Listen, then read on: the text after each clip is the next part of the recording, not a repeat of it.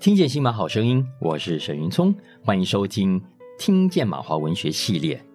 接下来我们要来读的是陈大为的作品《幕布十二画》。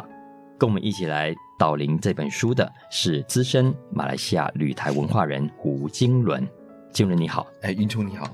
今天来聊聊你的好朋友大为的作品。是，大为是我的好朋友哈。然后我想。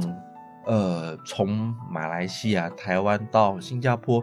世界华人各地的读者对于大为其实都不陌生哈。然后，呃，大为跟他的太太钟怡文，他们都是一九六九年出生。然后，大为出生于马来西亚的鱼宝，然后好地方，好地方就是好吃的东西也很多，也很美的地方。他在师大拿了文学博士之后，现在是台北大学中文系的教授。当然，我想，呃，大为的出版经验跟创作经验是非常的丰富，他几乎囊括了全台湾所有的重要的文学大奖大奖哦，包括台北文学年金、联合报的新诗跟散文首奖，还有中国的中央日报，还有中国时报的新诗奖跟散文评审奖，呃，那真的是非常的多。当然，他的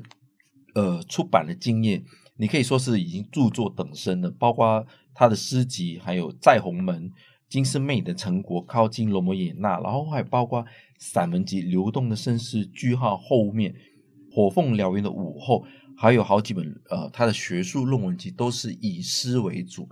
然后，当然我们所了解的、所认识的陈大为，可能是他从他写诗开始哦。嗯、然后，陈大为一开始，呃，我想他的创作经验也是从写诗开始，写诗得奖。后来他慢慢的就是呃，就是从诗入散文，然后他的散文也频频的得奖。呃，后来就是所我们所看到、我们所听到的这一部、聆听到的《目不识二画》。嗯，没错，是呃，大伟的诗集也推荐给大家，有空去找来看哦。呃，在鸿门啊，尽是魅影的成果，靠近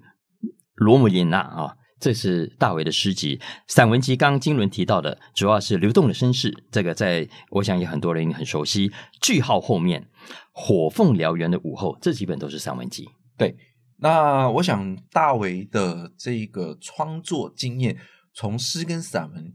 又跟龚万辉还有锦树又有点不太一样哈。嗯、我想，呃，这就是马华作家每一个的特色，无论从李永平到张贵兴。到黄锦树，到温万辉，到陈大为，很巧妙的是，每一位作家，马华作家都有他们很强烈的个人的风格。那陈大为的部分是他呃很善于经在诗里面经营他的关于这一个解构历史的部分哈。那我想，因为可能是大为是中文系出身，但是他对于这个历史重新去思考这一个。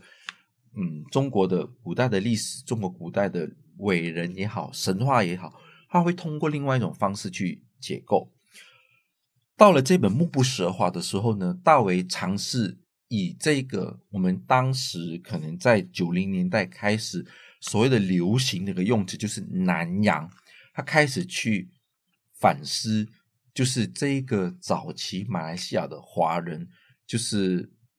呃播迁到。东南亚之后落地生根的这一个马来西亚的华人的普遍生活，尤其是在怡保这个以华人为多，尤其是广东人为多的这个地方，呃，我想很多中国的早期的这些呃华工哈，我们尤其是到了马来西亚之后，呃，无论从商也好，就是呃呃从商习矿的各种各样的这一个事业落地生根。然后开始有自己所谓的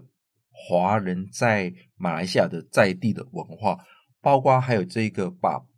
原来在中国的这个传统习俗也带过来，嗯、包括这个饮茶的习惯，早餐呃早上饮茶习惯，还有包括这个带有这个华人文化传统的这个会馆，还有包括他会注意到这个我们的中文的姓氏里面，他尝试用这个所谓的。呃，我们中文的名字去取这本书的书名，就是以笔画的部分。嗯哼，嗯哼。这本《幕布十二画》，我觉得，因为大为他本身写诗的人是，所以大家读这本书会发现他的笔触相对比较轻快，对，呃，而且一篇一篇短篇的，我觉得蛮好看的。嗯，那我一边读一边的感觉是，因为我们都知道大为，我觉得他不只是在书写，在创作，嗯，我觉得他也在整理自己的回忆。甚至是很刻意的要为自己的记忆，趁自己还记得，是 是留下是呃他所认识跟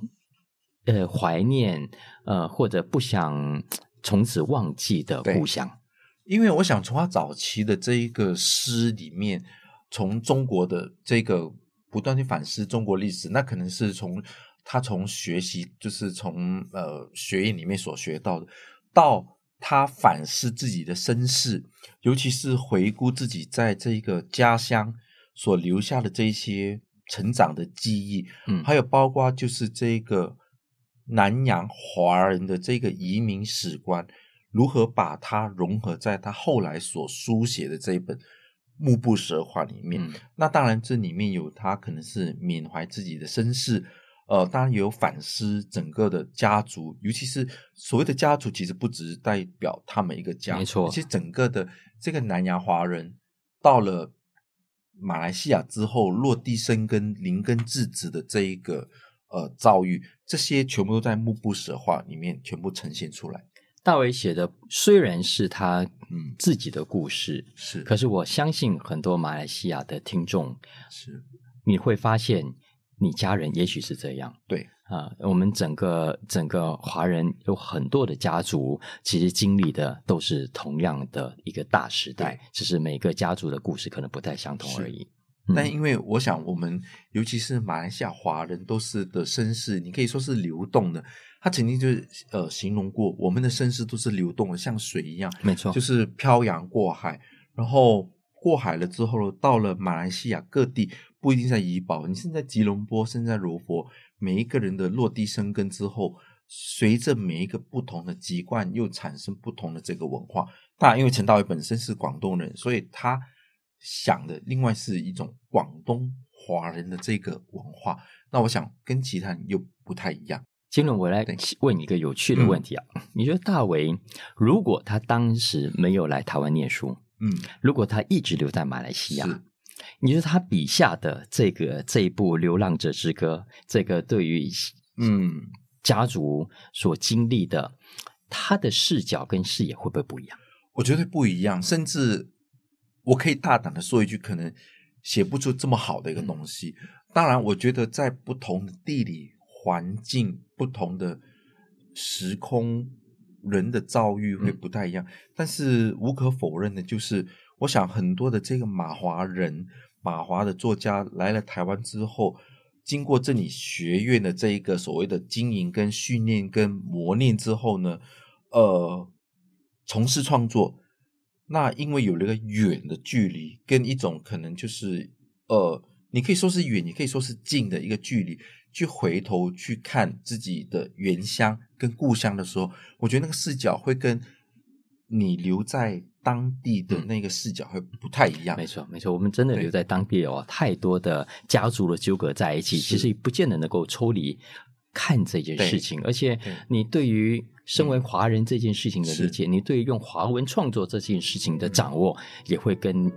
也会非常不一样。对啊，我想大为就是这一部分，因为他把自己抽离出来之后呢，回头去看，有一个远的距离来书写自己的身世。我想。呃，这个身世但不一定是真实的，但是因为我们知道很多就是有虚构在里面，但是当这个真实的叙述跟这个虚构的这个有些史观的时候，你会可以读得到这一部，听得到这个幕布实话的精彩，虚虚实实，让听众自己听听看，是。大为笔下的故事有多少是实的，多少是虚的，是，啊，谢谢金伦。